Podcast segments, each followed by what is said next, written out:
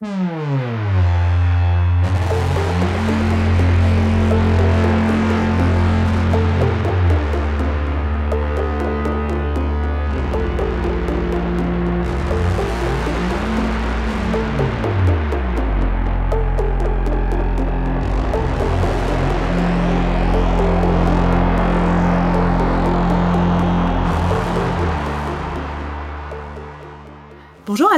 je m'appelle Claire, je suis bibliothécaire jeunesse et je suis ravie de vous retrouver pour cette 130e émission des Bibliomaniacs. Pour cette affiche, j'ai la chance de pouvoir parler des livres que nous avons choisis avec Léo. Bonjour Léo. Bonjour Claire. Et avant de parler de l'affiche proprement dite, j'avais une question à te poser, comme d'habitude. Je voulais savoir, quand tu étais adolescente, quels étaient les romans que tu aimais particulièrement lire? Alors, quand j'étais adolescente, euh, déjà, ça dépend à quel moment de l'adolescence, parce que c'est vrai que l'adolescence, c'est une période assez longue, et on lit pas forcément les mêmes livres à 13 ans et à 18 ans. Donc moi, en fait, à la fois, euh, j'ai commencé assez vite à lire des classiques, euh, alors pas seulement ceux qui étaient imposés par l'école, hein, il y en avait aussi d'autres que je lisais pour le plaisir. Donc j'ai notamment découvert Jenner vers, vers 13 ans, Au bonheur des dames vers 12 ans. Donc c'est des livres que j'aimais bien lire à cette époque, que j'ai aimé relire aussi. Et parallèlement, je lisais aussi des romans plus ciblés euh, ados. Donc moi, j'étais très fan en fait de l'école des loisirs et de la collection Medium de l'école des loisirs. Et, et j'aimais beaucoup, notamment les romans de Judy Blume donc une romancière américaine que vous connaissez peut-être, qui écrivait, enfin qui, oui, qui écrivait des romans très ancrés dans le quotidien, sur des jeunes adolescentes, sur les relations d'amitié notamment, qui se passaient souvent dans des établissements scolaires, et qui abordait plein de problèmes liés à l'adolescence. Donc c'était vraiment une de mes romancières préférées à l'époque. Et puis à côté de ça, on en a déjà, déjà parlé plein de fois, mais j'aimais aussi beaucoup Mario de Muraille déjà à l'époque. Moi, c'est marrant parce que je la lisais pas du tout adolescente, Mario de Muraille, et je l'ai découverte vraiment euh, plus tard quand j'ai commencé à travailler en bibliothèque jeunesse. Et en revanche, bah, je partageais les mêmes titres que toi, Jenner et Au bonheur des dames faisaient partie de mes lectures préférées ado. J'étais très Dumas aussi, euh, très euh, Alors Dumas, j'ai classique. Plus tard. Bah justement, il y a deux romans que nous avons lus en commun, et il y en a un qui est considéré comme un classique, je crois, de la littérature anglaise. Mais dont je n'avais jamais entendu parler pour ma part, donc que j'ai découvert pour l'occasion. Alors moi aussi, je n'avais jamais entendu parler, je connaissais juste le titre puisque nous allons vous parler de Souvenirs de Marnie de Joan J. Robinson, traduit de l'anglais par Patricia Barbe Giraud et publié en 2021 aux éditions Monsieur Toussaint l'Ouverture. Ce titre-là, moi je le connaissais parce qu'il y a un film de Miyazaki qui existe et qui est adapté justement de ce roman. C'était un des romans préférés euh, c'est toujours un des romans préférés du réalisateur. Et le deuxième titre que nous allons évoquer ensemble, c'est Les Chroniques de l'érable et du cerisier, le tome 1, Le Masque de No, qui est écrit par Camille Monceau et qui est paru en 2020 chez Gallimard Jeunesse. Après, nous aurons deux titres surprises que nous allons vous proposer, euh, des coups de cœur que nous pensons forcément adaptés pour euh, les adolescents et, et les adultes aussi, puisque le plaisir de la lecture, il est finalement interage. Alors, souvenir de Marnie, tout commence dans une gare, on fait la connaissance de Anna. Anna, c'est une orpheline qui est en train de faire ses adieux pour l'été à Madame Preston. Madame Preston, c'est euh, la femme qui l'a recueillie chez elle et qu'elle appelle tante. Et euh, Madame Preston envoie Anna sur la côte anglaise pour qu'elle profite de l'air pur et qu'elle profite du beau temps. Quand Anna va arriver là-bas, elle est accueillie par un couple de personnes âgées qui vont être très gentils avec elle. Mais Anna, voilà, c'est une solitaire, elle a du mal à se lier avec les enfants de son âge, et d'ailleurs elle est assez vite rejetée par euh, une petite fille et sa bande, et donc elle va passer ses journées en solitaire. C'est des journées qui sont marquées par euh, la découverte du rivage, de la nature, et par l'observation d'une maison qu'elle voit se dessiner euh, au niveau de la mer, enfin du lac, une maison qui la fascine profondément. Et puis, euh, il y a une sorte d'ennui aussi qu'on sent vraiment euh, chez Anna. Elle explore, etc. Mais elle est profondément seule jusqu'au jour où tout va basculer. Elle va faire la connaissance d'une autre petite fille, Marnie. Et là, va s'ouvrir un monde complètement différent pour elle. Oui, alors euh, comme je l'ai dit en introduction, c'est un roman dont je ne soupçonnais même pas l'existence jusqu'à ce que tu me le proposes pour l'émission. Alors je suis un peu mitigée à vrai dire. Je vais commencer par les points positifs. C'est un roman que j'ai trouvé plutôt bien écrit, avec un style d'écriture assez identifiable. On sent quand même que la romancière a de la personnalité et qu'elle a mis beaucoup d'elle-même dans son livre. Il y a des évocations assez poétiques de la nature. J'ai trouvé que le décor était très bien planté, qu'on voyait vraiment en fait cette petite ville côtière. Donc, on, pouvait vraiment je sais pas, entendre le vent, euh, entendre les oiseaux chanter. Il y a vraiment euh, des images assez évocatrices qui sont proposées. Il y a aussi une belle évocation de l'enfance. Euh, et c'est un roman qui est, qui est, assez dur, en fait, sous des dehors, bon, finalement, assez joyeux dans certaines scènes. C'est un roman qui évoque le deuil, qui évoque le souvenir des êtres proches qu'on a perdus et qui évoque la difficulté d'Anna, donc cette jeune, cette jeune fille, à se faire des amis et à trouver sa place dans le monde. Donc, qui vit dans un monde à elle qui est assez renfermé en fait et qui va s'ouvrir petit à petit aux autres. donc ça, c'est plutôt bien fait aussi, j'ai trouvé. Après, mon problème, c'est que j'ai, je sais pas, je sais pas vraiment comment l'expliquer, mais j'ai trouvé qu'il y avait dans toute la première partie un côté assez malsain que je pourrais pas vraiment expliquer. Encore une fois, c'est quelque chose que j'ai ressenti de façon assez insidieuse. Et j'ai pas vraiment aimé les personnages non plus, que ce soit le personnage de Marnie ou Anna, il y a quelque chose qui m'a gênée et qui m'a vraiment empêché d'avoir de l'empathie pour elle qui m'a empêché d'être totalement immergée dans le roman. Donc tu, parlais d'ennui, l'ennui que ressent Anna, mais c'est un ennui que moi aussi j'ai ressenti à certains moments de ma lecture. Voilà. Et puis c'est vrai que le ton, j'ai dit qu'il était poétique, mais par moments j'ai trouvé qu'il était aussi assez plaintif, euh, un ton un peu lancinant comme ça. Et au niveau de l'histoire elle-même, même si bon, la fin rattrape un petit peu le reste parce qu'elle jette un éclairage nouveau sur l'histoire, j'ai pas été non plus captivée par l'intrigue de façon générale. Alors, euh, bah, je rejoins en fait tes impressions. Moi, ce roman, je te l'avais proposé parce que euh, je trouve que Monsieur Toussaint, l'ouverture, fait un très beau travail, notamment avec la série Anne de Green Gables. Et du coup, j'étais un peu curieuse parce que je trouvais que par rapport à la maquette qui est formidable du livre, enfin, j'étais attirée par la maquette, par la présentation et le fait qu'il était adapté aussi par euh, Miyazaki. Je me disais, il doit y avoir quelque chose, et le fait que ce soit un de ses romans préférés. Alors, j'ai ressenti beaucoup d'ennui. Et quand je te parlais de l'ennui d'Anna, moi, c'est un ennui partagé. J'ai regretté de t'avoir proposé ce choix parce que je me suis dit, mais je vais jamais réussir à dépasser la cinquantième page. Et euh, finalement, au fur et à mesure, moi, c'est bizarrement quand Marnie est arrivée, là, j'ai senti un peu plus d'intérêt pour le livre parce qu'il y avait toute cette aura un peu mystérieuse qui entourait euh, cette petite fille tout ces, ce côté un peu euh, fantastique, fantasmagorique en fait, qui, euh, qui marque un peu le début de l'ouverture justement euh, d'Anna aux autres. Et ce mystère aussi qui plane et qu'on comprend au fur et à mesure des, des chapitres, j'ai trouvé ça intéressant. Et puis à partir du moment où il y a l'autre famille qui arrive, j'ai trouvé que ça prenait un tour beaucoup plus léger, beaucoup plus heureux, comme si finalement on passait d'un peut-être d'un ennui profond, d'un sentiment de rejet, de solitude, à une ouverture. Et finalement, c'était le plus bel apprentissage, un côté très très positif, puisque euh, Anna, sous nos yeux, va va s'ouvrir et va aussi comprendre que euh, elle peut être aimée sans être rejetée, et que peut-être le rejet qu'elle a identifié comme tel n'est pas forcément ce qu'elle a vécu. Et ça, j'ai trouvé ça hyper intéressant, l'évolution qui est autour de ce personnage que je n'ai pas forcément beaucoup aimé au début, mais qui au fur et à mesure m'a touchée.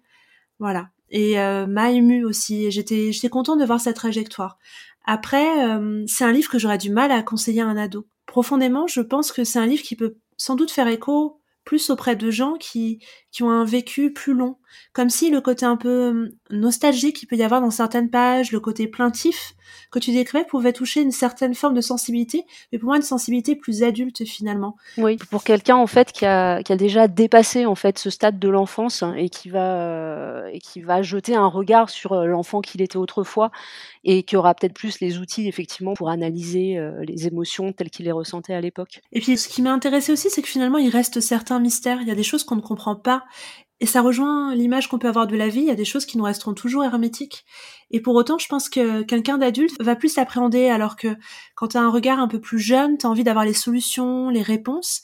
Et là, il y en a certaines qui, pour moi, euh, restent un petit peu finalement. Je pense au moulin, notamment. Euh, mais euh, voilà.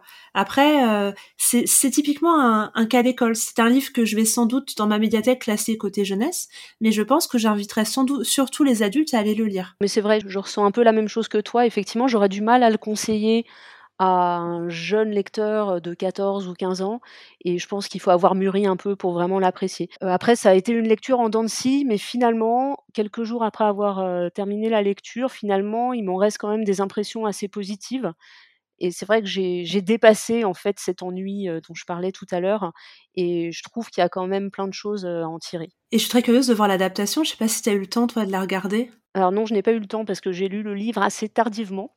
Mais, mais oui, l'adaptation de Miyazaki, elle est sur Netflix, donc il est facile de la regarder et je pense que je le ferai très prochainement. Et elle a de très très bons échos parce qu'une de mes collègues a vu que je lisais ce livre et elle m'a dit oh c'est génial, c'est l'adaptation de ce film, c'est un de ses films préférés. Ah oui, bah, pourtant moi j'en avais jamais entendu parler non plus, comme quoi. Euh... Mais je suis pas une spécialiste de Miyazaki. Moi non plus, mais euh, ce sera l'occasion de le découvrir. Je serais curieuse de voir la comparaison. Puis je serais curieuse aussi si certains auditeurs euh, ont lu aussi euh, Souvenir de Marnie, qui partagent avec nous leurs impressions, parce que peut-être qu'ils ont vu des choses ou qu'ils ont aimé certaines choses que nous n'avons pas perçues en tant que lectrice. Oui, et je te rejoins aussi sur le fait que le livre est très très beau. J'aime bien le format, j'aime bien la maquette de la couverture, j'aime bien le hardback. Euh, même si lire en hardback, c'est pas forcément ce que je préfère, mais là, le format du livre fait que c'est très agréable. Le papier est agréable au toucher aussi, donc vraiment un bel objet. De toute façon, il y a toujours de très très beaux objets chez Monsieur Toussaint l'ouverture. Ils ont une attention à la qualité de l'ouvrage et du rendu. Je trouve ça très très agréable. Ils sont très beaux dans la bibliothèque et très agréables à tenir dans la main. Alors justement, euh, je trouve ça intéressant parce que pour moi, Souvenir de Marnie, comme le roman euh, que nous allons évoquer maintenant, il touche à la définition de ce que c'est un roman adolescent. J'ai pas forcément la réponse, mais c'est toujours un questionnement que j'ai déjà dans mon métier et puis même en tant que lectrice. Donc je pense qu'on pourra peut-être l'évoquer si ça te dit euh, après les chroniques de l'érable et du cerisier. Oui, on y reviendra tout à l'heure. Donc c'est moi qui fais le résumé des chroniques de l'érable et du cerisier pour vous le présenter. Euh, il s'agit du premier tome, hein, donc livre 1, Le Masque de No. J'imagine que ça va être une trilogie. Je sais que le deuxième est déjà sorti. Euh, après, je ne sais pas combien elle en a prévu. Quatre. Au début, elle avait prévu un diptyque, et finalement, elle s'est rendue compte que par rapport à l'ampleur de son histoire, euh, euh, quatre serait un chiffre plus adéquat. Donc, le masque de No, c'est l'histoire d'Ichiro, qui est un enfant abandonné au Japon au XVIIe siècle et qui est recueilli à deux ans par un maître samouraï et sa vieille domestique, Oba, euh, qui vivent en ermite dans une région montagneuse assez coupée du monde et qui vont donc élever Ichiro avec la nature pour seule compagnie. Euh, on ne sait pas du tout qui sont les parents d'Ichiro. Euh, la seule trace qu'il a de ses parents, c'est un médaillon qu'il a autour du cou. Donc ça fait très Esteban dans les mystérieuses cités d'or, pour ceux qui comprendront la référence. Et avec le maître samouraï, donc, il va apprendre le maniement du sabre, en même temps que la cuisine, la lecture et l'écriture, dont se charge plutôt la vieille Oba. Et malheureusement, cette existence idyllique va basculer le jour où, ces deux protecteurs décèdent. Donc on a d'abord Oba qui meurt de maladie, et quelques temps plus tard, le maître samouraï qui lui va être tué dans des circonstances assez violentes, puisqu'il est attaqué par un groupe d'hommes armés. Suite à cette attaque, Ichiro fuit et euh, il va entamer un périple qui le mènera jusqu'à Edo, Edo qui était la capitale et qui l'est toujours puisque Edo c'est l'ancien nom de Tokyo en fait. Et une fois arrivé là-bas, donc dans la grande ville, il va démarrer une nouvelle vie qui sera riche en rencontres et en péripéties. Alors moi, je voulais déjà te remercier, Léo, parce que c'était un roman euh, dont j'avais entendu beaucoup de bien, mais que je n'aurais pas forcément choisi de façon spontanée. C'est un peu comme le clan des autoris, dont j'entends beaucoup beaucoup de bien, mais vers lequel je n'irais pas euh, naturellement. Alors j'étais très contente de me plonger dedans, et moi, ce qui m'a frappé tout de suite, c'est la qualité de l'écriture. Je trouve que Camille Monceau a une écriture euh, avec plein d'images, avec euh, avec aussi une qualité euh, qui nous permet de voyager dans le temps. Tout de suite, sa façon de reconstituer l'époque, de nous montrer un peu comment vivaient euh, les samouraïs à cette époque, comment vivaient les gens en général. on a l'impression d'emprunter une machine à remonter le temps et c'est assez fabuleux. Et puis j'aime beaucoup sa manière aussi de décrire la nature, de décrire les relations. Enfin, je me suis vraiment régalée à lire ce roman. Après, euh, je trouve que euh, il y a vraiment deux époques très distinctes pour moi. Il y a ce temps un peu béni de l'enfance dont tu parlais, où il est recueilli, euh, on sait pas trop d'où il vient, on sait pas trop qui sont ses parents, et, et il va grandir dans la nature. C'est un peu comme si la nature était un berceau, un cocon, et, et que c'était là où elle puiser sa force, la force sans doute de, de la quête qu'il va devoir mener comme tout bon héros d'un roman d'apprentissage. C'est très très bien décrit cette atmosphère, ce côté cocon, ces deux protecteurs, et puis pour moi, la rupture de l'enfance qui va arriver à partir du moment où, ces deux protecteurs meurent pour des raisons complètement différentes et où il va se retrouver projeté dans la ville, il va se retrouver projeté dans la réalité. Et ça, j'ai trouvé ça hyper intéressant. Ces deux espaces-temps un petit peu délimités et qui vont euh, nous accompagner et qui vont structurer le récit même de ce roman. Oui, mais alors je trouve ça très intéressant ce que tu dis. Effectivement, euh, j'y avais pas forcément réfléchi, mais c'est tout à fait vrai. On a cette rupture qui correspond à, des étapes différentes en fait dans, la construction personnelle euh, d'Ichiro.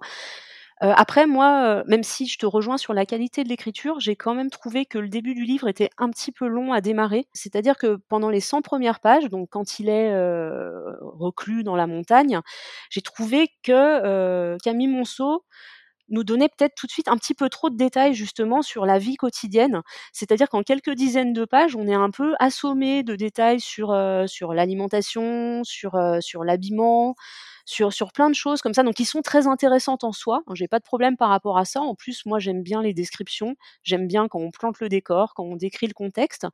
Mais la façon dont c'était fait au début du livre, j'ai trouvé que c'était un peu artificiel et que, heu, et que peut-être, heu, il aurait fallu faire progresser davantage l'intrigue et distiller les informations, heu, sur la vie quotidienne de façon un petit peu plus progressive.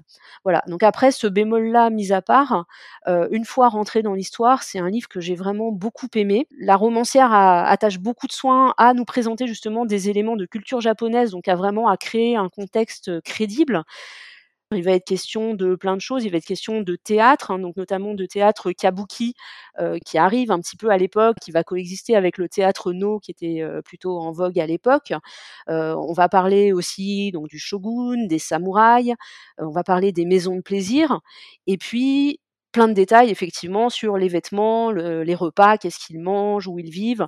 Donc c'est vrai qu'on n'a pas de difficulté à s'immerger dans, euh, dans le contexte de l'époque. Après, ce que j'ai aimé aussi, c'est que j'ai trouvé les personnages vraiment très attachants et plutôt bien incarnés. Donc que ce soit Ichiro, le personnage principal, euh, qui a euh, une quinzaine d'années, me semble-t-il, pendant la plus grande partie du livre, mais également ses amis, garçons et filles, parce qu'il va y avoir les deux. On a aussi des personnages de courtisanes qui sont assez intéressants. On va croiser des peintres, des poètes, bref, toute une galerie de personnages que moi j'ai trouvé vraiment très attachant. J'ai aimé aussi le fait que le roman prenne son temps. C'est un roman dans lequel il y a assez peu d'action finalement, mais petit à petit, le rythme s'accélère et on devine que dans le deuxième tome, on va probablement s'orienter vers un récit d'aventure, peut-être un petit peu plus rythmé. Et dès ce premier tome, euh, on a un certain nombre de mystères qui apparaissent autour notamment de la quête des origines, que ce soit euh, celle du narrateur Ichiro, mais aussi euh, d'un certain nombre d'autres personnages. Donc pour moi, c'est vraiment très prometteur. très honnêtement, quand je l'ai commencé, comme je l'ai dit, c'était un petit peu long et je savais pas si j'aurais envie de lire la suite. Mais, euh, mais là, en fait, je viens d'acheter le, deuxième tome, donc je continuerai euh, la saga. Alors moi, je dirais la suite aussi avec beaucoup de plaisir. Euh, je te rejoins sur les personnages, j'ai trouvé extrêmement bien campés. j'ai beaucoup beaucoup aimé le héros. Et je trouve aussi ce que j'avais pas forcément dit tout à l'heure, c'est que l'écriture est assez visuelle, c'est-à-dire que j'arrivais avec la façon dont elle met en place les, ses adjectifs, dont elle met en place ses descriptions, à vraiment voir les scènes qu'elle décrivait et je trouve ça pas toujours le cas dans les romans. Surtout que pour moi il s'agit de son premier roman donc je trouve qu'il y a quand même une construction et une façon de mettre en place les choses qui sont assez euh, impressionnantes. Et, euh, et je me dis qu'elle va peut-être reprendre un schéma de rupture en fait. On va assister à une sorte de de succession de ruptures qui vont euh, qui vont constituer l'apprentissage de ce héros-là qu'on va suivre sur plusieurs années. Et ce que j'aime aussi, c'est qu'il y a il y a des choses qui sont euh, un petit peu dessinées derrière. On sent qu'elles vont prendre de plus en plus d'importance, comme le thème de la vengeance, qui est un thème quand même très très riche en littérature. Et là, il y a forcément ça qui va à un moment euh, l'habiter. Et je suis curieuse de voir comment elle va développer ce thème-là, et aussi comment elle va développer aussi le thème du ressentiment, parce que je n'explique pas pourquoi. Je veux je veux laisser un peu la surprise, mais il y a il y a un personnage justement qui peut incarner ça. Et c'est extrêmement intéressant de voir comment un héros qu'on voit évoluer depuis son, sa naissance, euh, va se, se, définir par rapport à des sentiments qui sont très forts et qu'il va rencontrer au fur et à mesure. Et finalement, pour moi, c'est pour ça que c'est un roman adolescent, c'est que vraiment, ça met en scène un adolescent et il va être en proie à tout ce qui nous, qui participe du développement d'un adolescent. Bah, je suis d'accord hein, sur tout ce que tu viens de dire. C'est vrai que Camille Monceau sème plein de graines qui sont très prometteuses pour la suite et j'ai hâte de voir vers où elle va nous emmener. Et, euh, et, je suis quand même assez admirative, sachant que c'est son premier roman, de la qualité à la fois de l'univers et aussi euh, de l'écriture et de la construction, comme tu l'as dit, hein, puisqu'elle arrive bien à, à, finalement agencer différents éléments. Et, euh, et j'ai aimé surtout le fait que ça soit très ancré dans le quotidien, c'est-à-dire qu'on suit les personnages dans leur vie de tous les jours. Et pour rebondir sur ce que tu disais à la fin, effectivement, on a ce personnage adolescent qui sert de fil conducteur et auquel un lecteur adolescent peut s'identifier. Tu vois, contrairement à Souvenir de Marnie, je vois plusieurs adolescents à qui je pourrais le conseiller.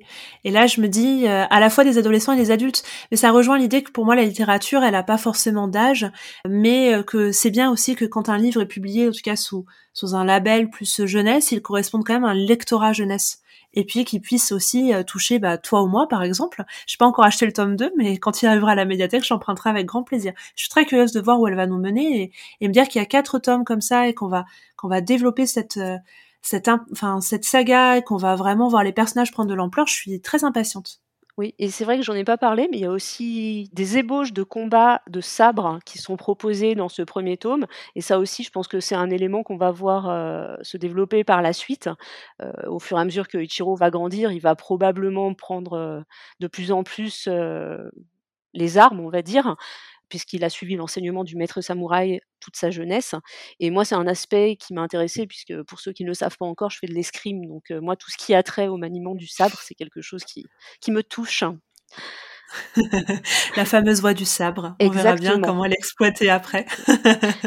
Et il y a plein d'ingrédients prometteurs. Et justement, comment tu, tu dirais qu'un roman est adolescent? Parce que moi, je disais le personnage adolescent qu'on voit évoluer. Toi, c'est aussi une caractéristique pour toi? Euh, oui, alors je suis d'accord, mais justement, on en avait un petit peu parlé avant l'émission et j'avais pensé à ça aussi. C'est vrai qu'un roman adolescent, pour qu'il puisse vraiment parler à des lecteurs adolescents, il vaut mieux qu'il soit articulé autour d'un personnage lui-même adolescent. C'est vrai que c'est un critère qui, euh, qui me paraît tout à fait euh, défendable.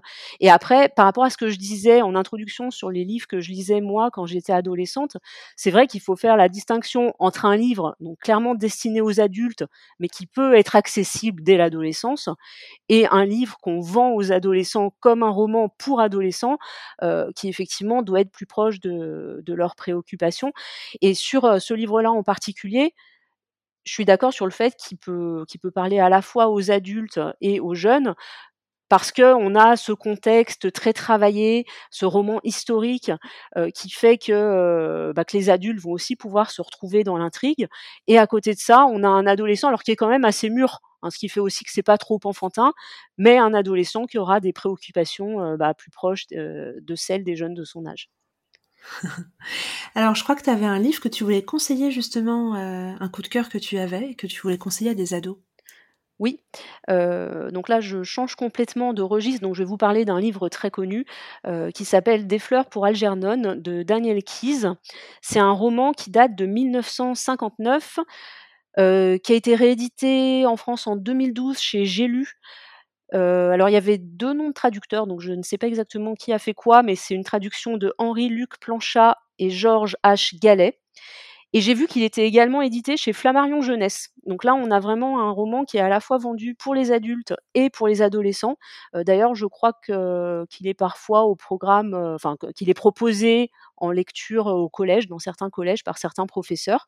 Ah, donc a priori, un roman quand même bien adapté à un public de cet âge. Donc, de quoi ça parle? Alors, déjà, c'est un roman qui va être plutôt dans le genre fantastique, science-fiction, mais qui est entièrement centré sur l'humain. Hein. C'est-à-dire qu'il n'y a pas il n'y a pas vraiment de science-fiction à proprement parler. On n'est pas dans un univers euh, différent d'une autre. On est vraiment, en fait, euh, dans un laboratoire où des scientifiques ont mis au point un traitement qui permet de décupler l'intelligence et qui administre ce traitement à une petite souris blanche, Algernon. Et cette petite souris va effectivement montrer des progrès assez spectaculaires euh, sur ses capacités. Donc, son cerveau se développe. Et bien sûr, les scientifiques ne vont pas en rester là. Ils vont vouloir tester leur, euh, leur élixir miracle sur un cobaye humain. Donc ce cobaye, c'est Charlie Gordon. C'est un employé un peu simple d'esprit à qui on va donc administrer le traitement. Et on va donc voir Charlie Gordon devenir de plus en plus intelligent. Donc il faut savoir que c'est un livre qui est écrit à la première personne. En fait, c'est le journal de Charlie Gordon. Je l'ai lu il y a un certain temps, hein, donc c'est possible que je fasse quelques erreurs, mais en tout cas, j'en ai un souvenir qui est quand même assez vivace. Et donc c'est lui qui écrit son journal et c'est très très bien écrit parce qu'en fait euh, on va voir ses capacités à la fois cérébrales et émotionnelles progresser euh, à travers le langage qu'il emploie donc pour rédiger son journal. Donc déjà au début il écrit en faisant euh, plein de fautes, alors des fautes de français dans la traduction, mais en tout cas voilà des fautes, des mots qui sont mal utilisés, une orthographe désastreuse. Et petit à petit, on voit son style qui évolue, des phrases de plus en plus riches au fur et à mesure que son intelligence progresse. Donc déjà cet aspect-là est, est parfaitement maîtrisé par l'auteur. Et puis parallèlement à ça, il est suivi donc par une psychologue avec laquelle il va nouer peu à peu une relation, une relation d'abord d'amitié, peut-être plus si affinité.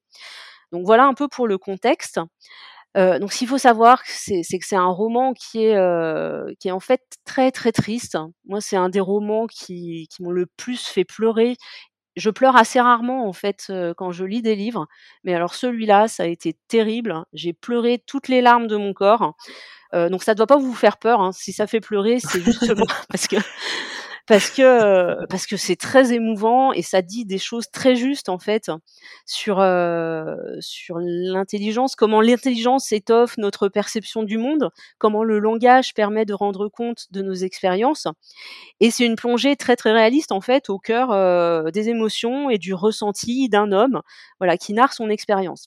Mais ce que je vous ai pas dit, c'est que ce processus, donc dans lequel l'intelligence grandit peu à peu, bah, ce processus n'est peut-être pas éternel et il est peut-être réversible, c'est-à-dire que l'intelligence, elle grandit et puis peut-être qu'un jour elle va s'arrêter de grandir et peut-être euh, et peut-être que l'intelligence va décliner.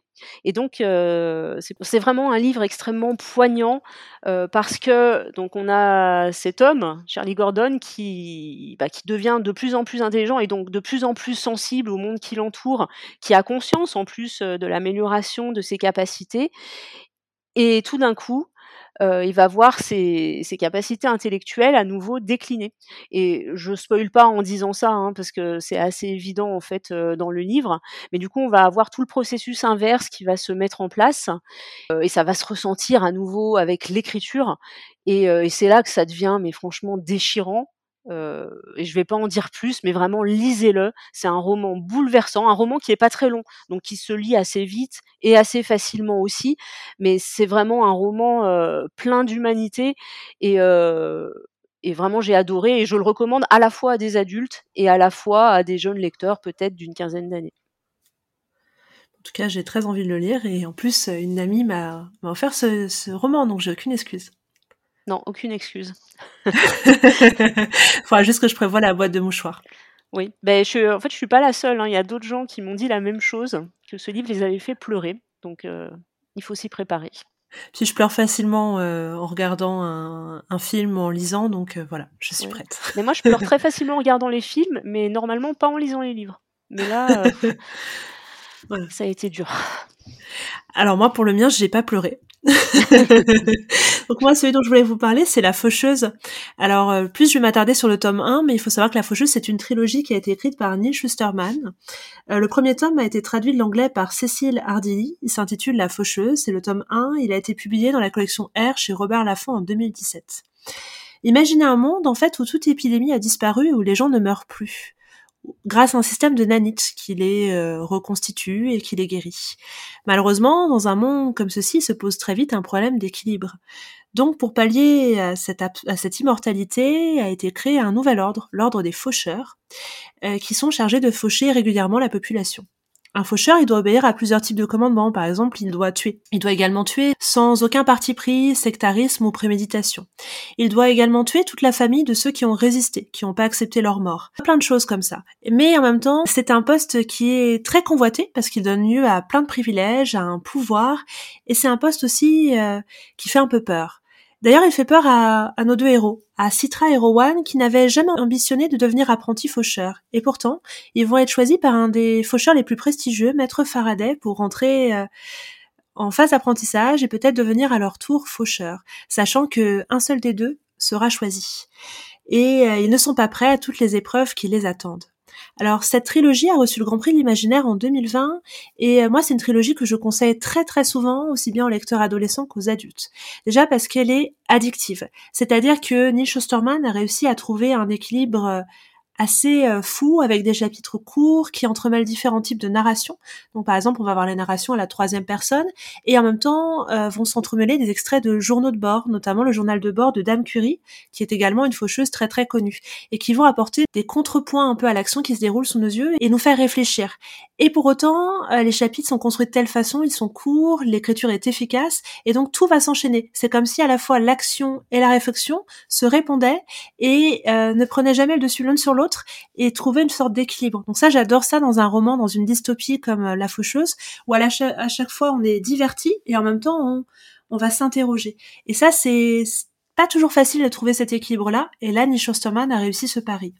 C'est aussi un roman, comme je l'expliquais, qui, qui interroge notre monde avec cette euh, virtualité de Essie, et donc là, l'immortalité, avec comme contrepartie le fait de pouvoir être fauché, ça va interroger sur le pouvoir de fauchage en soi, donc les dérives d'un tel pouvoir, les dangers qui peuvent être inhérents à ça, notamment aller à la limite des commandements, se battre pour devenir la serve suprême, le plus grand des faucheurs, et puis euh, peut-être ne pas toujours respecter l'éthique d'un faucheur. Mais en même temps, quand on fauche, est-ce qu'on peut avoir une éthique? Donc il y a tous ces questionnements moraux et politiques qui vont se greffer justement à cette situation-là.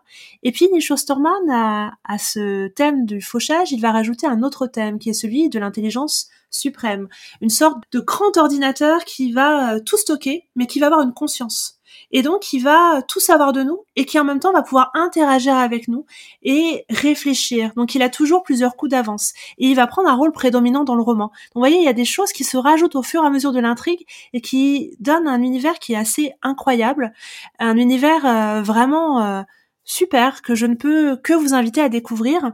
Et euh, et puis euh, il faut savoir que ces romans, le premier et le deuxième, se finissent par des rebondissements juste incroyables. Quand on finit, on se dit mais je veux la suite tout de suite. Et moi j'ai dû attendre. Ça a été terrible, surtout entre le deuxième tome et le troisième tome.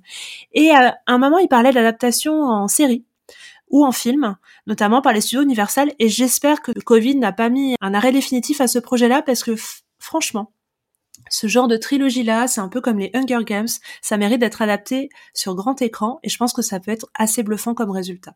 Donc vous avez le compris, euh, vous foncez, vous pleurez avec euh, le choix de Léo et vous vous divertissez avec le mien, mais vous divertissez aussi avec le choix de Léo, mais, c'est différent. Il y en a pour tous les goûts comme ça. et peut-être que certains vont pleurer avec la faucheuse, qui sait? Il y a ah peut-être beaucoup de rebondissements et parfois des rebondissements dramatiques. Peut-être rire avec des fleurs pour Algernon, mais j'aurais du mal à comprendre. Mais... voilà, en tout cas, j'étais ravie de partager cette affiche avec toi, Léo. Bien, moi aussi, c'était bah, une belle affiche finalement. Très contrastée, et puis c'est bien aussi quand un livre euh, n'est pas forcément un coup de cœur parce qu'on peut en dire des choses différentes. Oui. Oui, puis ça, ça incite aussi à y repenser après et peut-être à y voir de nouvelles choses qu'on n'avait pas perçues au premier abord. Et donc, on te retrouve dans 15 jours pour la nouvelle affiche adulte Tout à fait. Alors, euh, j'ai un peu perdu le fil, je ne sais plus très bien où nous en sommes, mais je crois, si je ne dis pas de bêtises, que ce serait euh, L'œil le plus bleu de Toni Morrison. J'ai hâte de vous écouter dessus, du coup. Et puis, bah, on va vous dire au revoir et vous remercier pour votre écoute. N'hésitez pas, si vous lisez un des titres que nous avons conseillés, euh, à nous donner votre ressenti. C'est toujours extrêmement appréciable et puis c'est super de pouvoir discuter après l'émission avec vous. Très bonne journée à vous et à bientôt. Et merci Léo de m'avoir accompagné sur cette affiche. Avec grand plaisir. Au revoir à tous. Au revoir.